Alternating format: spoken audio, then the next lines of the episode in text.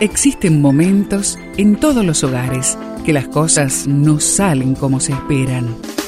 Susana y Gustavo Piñeiro te traen soluciones para tener un hogar diferente y duradero. Quédate con nosotros, porque ahora comienza Hogares de Esperanza. Todo lo que es de buen nombre, si hay virtud alguna, si hay algo digno, si hay algo que merece alabanza, en esto piensen. Filipenses 4:8 este texto lo encuentras en la Biblia. Un famoso pastor escribió un consejo a una pareja muy joven que estaba preparándose para casarse. Les aconsejo que no se busquen faltas el uno al otro. Acéptense como son y perdónense todos los días de su vida desde lo más profundo de su corazón.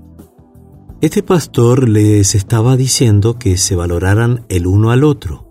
El sinónimo de valorar es apreciar.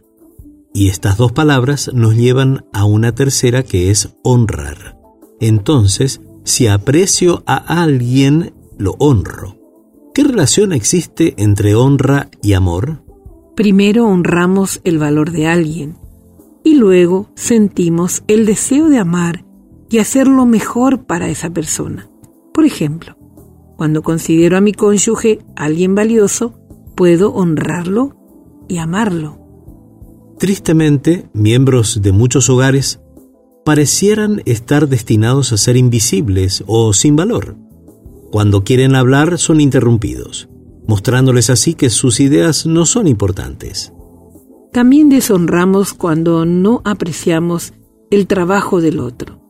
Si en tu hogar existe ese estilo de vida, no te sorprendas cuando lleguen los conflictos, pues la honra es necesaria para la buena convivencia. Aprende a mirar a los demás con los lentes de la honra. Mira como un regalo valioso para tu vida. Diles cuánto los aprecias y verás resueltos muchos de tus conflictos.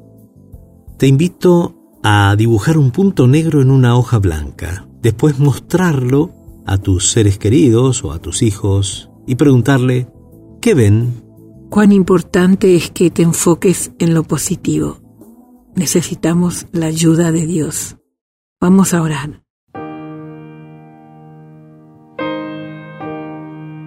Padre nuestro que estás en los cielos, santificado y glorificado sea tu nombre. Humildemente te pido que me enseñes a enfocarme en lo positivo para poder apreciar y honrar a mi familia. Y te lo pedimos juntos en el nombre de Jesús. Amén.